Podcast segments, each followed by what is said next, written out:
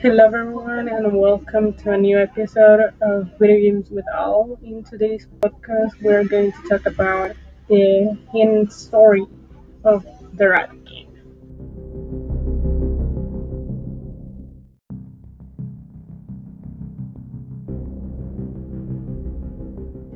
This terrific monster is known as the Rat King, and it's possible that is the most advanced infected we have ever seen in the Last of Us universe.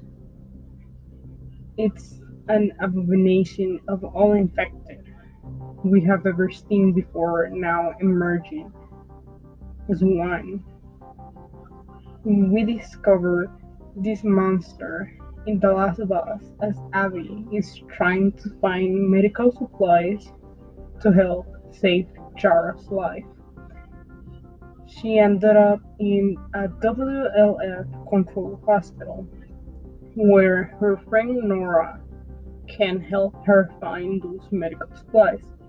But Nora has some bad news about where to find them. This territory is unexplored for the Last of Us players. An outbreak, Ground Zero, where every newly infected people were abandoned for decades. At first sight, it doesn't look so bad at all. But eventually, Abby finds the rest of federal officers that were sent to fight against the beast. An officer leaving his last will and testament for us to read it.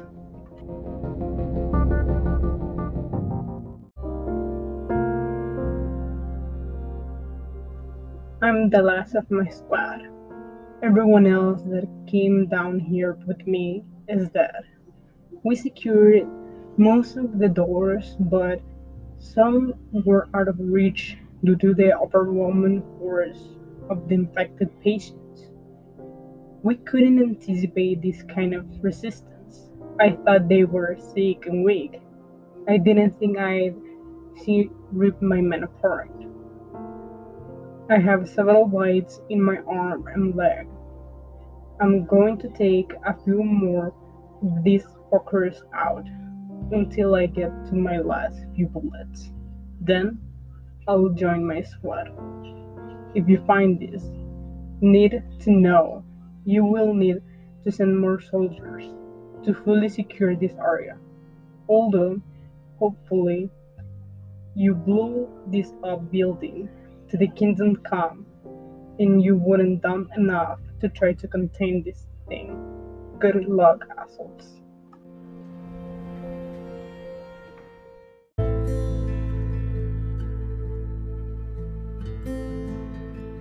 Unfortunately, these assholes didn't just blow the building up and tried instead to contain it. We also learned that at this point certain areas are blocked off and limited by these soldiers, which as we will learn is one of the key reasons that the rat can exist. And at the same time, in the area where we find another artifact, we see a church that has been retrofitted to support overflow of patients and military staff. And on the altar, Abby finds another node task around avoid the praying eyes of soldiers.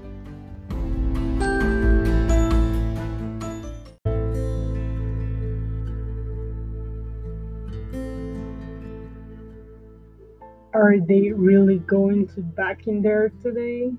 Every time only half a squad returns, we have lost the laugh. It's time to call it. Also, sorry for passing notes like we're in high school. I just don't trust the soldiers listening in. I have no idea what's going on. Why don't they get us out of here? They keep saying a back is going to happen as soon as they make sure the building can be contained. I mean, Are they seeing or hearing what's going on down there? We have lost it. I think it's not about containment. I think it's about protecting the data of the research. We need to get out of it. Our friends might still be alive down there. I have seen what those things can do. No one could have survived it. Not for this long. It sucks. But they are there. What are you suggesting? I see Scott fighting with the soldiers. He's more than fed up. We get him and look for a way out. Let's give it one more day. See what these new soldiers can do. One day. Then we act. Thanks.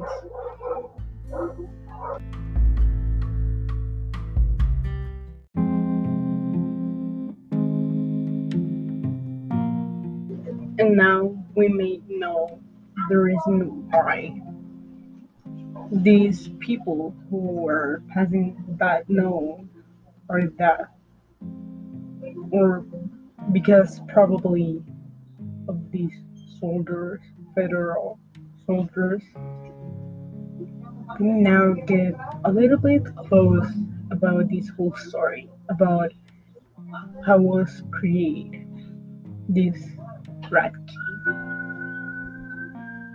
And now, as Abby is entering to the containment zone, it doesn't seem as bad as it should in the hospital care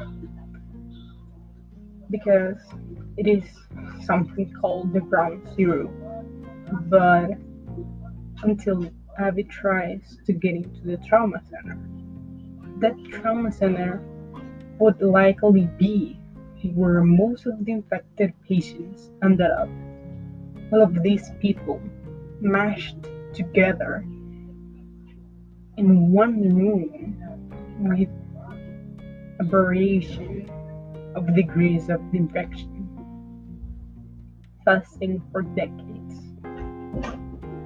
and not knowing how it would turn out with the time is now locked in, safe from the outside world. But just for now, as we explore this one area that is a sidewalk that has been completely overcome by the infection. We get to see uh, I mean, something that it's mind blowing that I can not say right now, but is an infected patient that is slowly losing all semblance of humanity, crystallized for decades without a proper answer response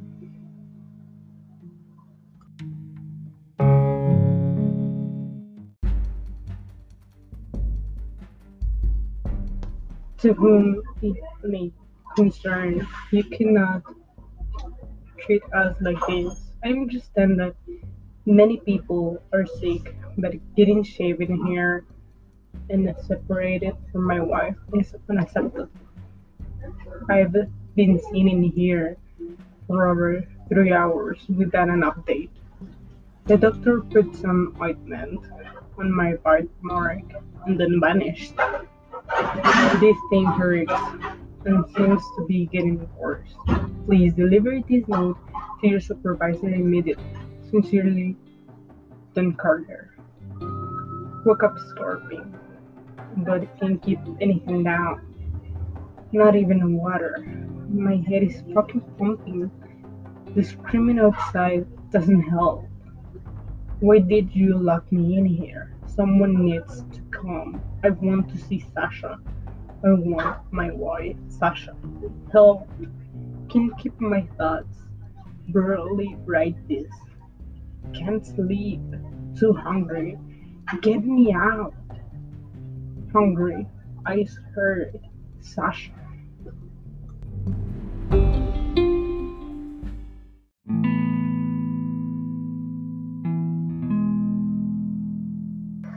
Then Parker went from looking to speak to manager or supervisor into a pristine zombified monster who is now forever crystallized in his garden. We don't know how long this transformation took, but we do know he was one of the fortunate people to not be thrown away in that trauma center. Abby needs those medical supplies though, but they're hidden behind a door without power as she searches for a way to turn on the power. We find active clickers stuck for decades, some still fused to the wall waiting for me.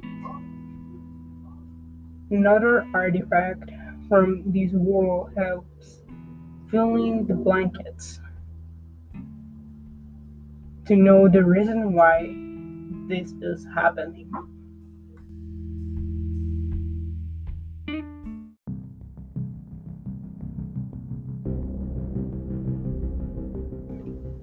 Steven, I can keep doing this. I know I'm just supposed to run the test and log the data, but I can handle this much pain. I escort some soldiers to the trauma. I wasn't supposed to go in there. I have seen what the patients turn into. Every single adult and child that is brought in here with a bite or a scratch is going to lose their mind, and we keep lying to them. I asked to go home, and I was told to keep going. Some bullshit about national security. They offered me an office to get some sleep if I want to. Steven, you need to get me out of this. I'm going to have a mental breakdown.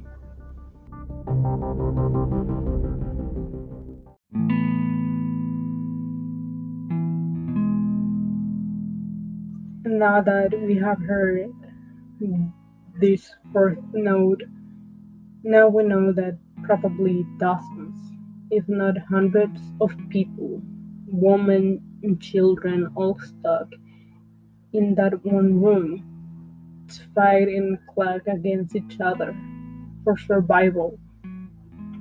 And now that the power is now back on, Abby travels to the intended destination, only to find something truly horrifying flesh, sinewy, fused together over the decades, with people now barely even detectable.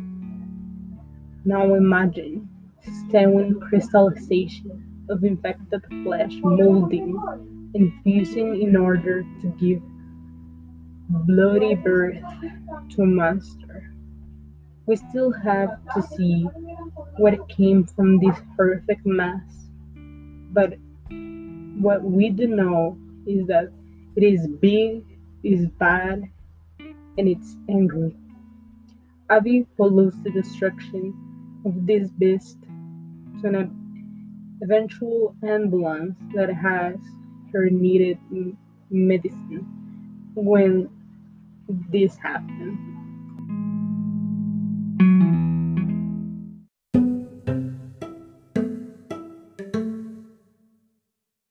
Now, this is the first time we got to see the Rat King in all its glory, and it's hunting down Abby with an instinctual drive, stalking only its quest to find meat. We see that it has the strength of a bloater, the quickness of a stalker, and the ability of a shambler, but even probably hmm, echolocation of a clicker. This creature, it's not susceptible to flame. When damaged enough this organism will diffuse infected from its being, leaving a stalker hybrid to simply as the same abilities of the Rat. Fierce and terrifying is not immortal, though. With enough flame and death, it will be extinguished.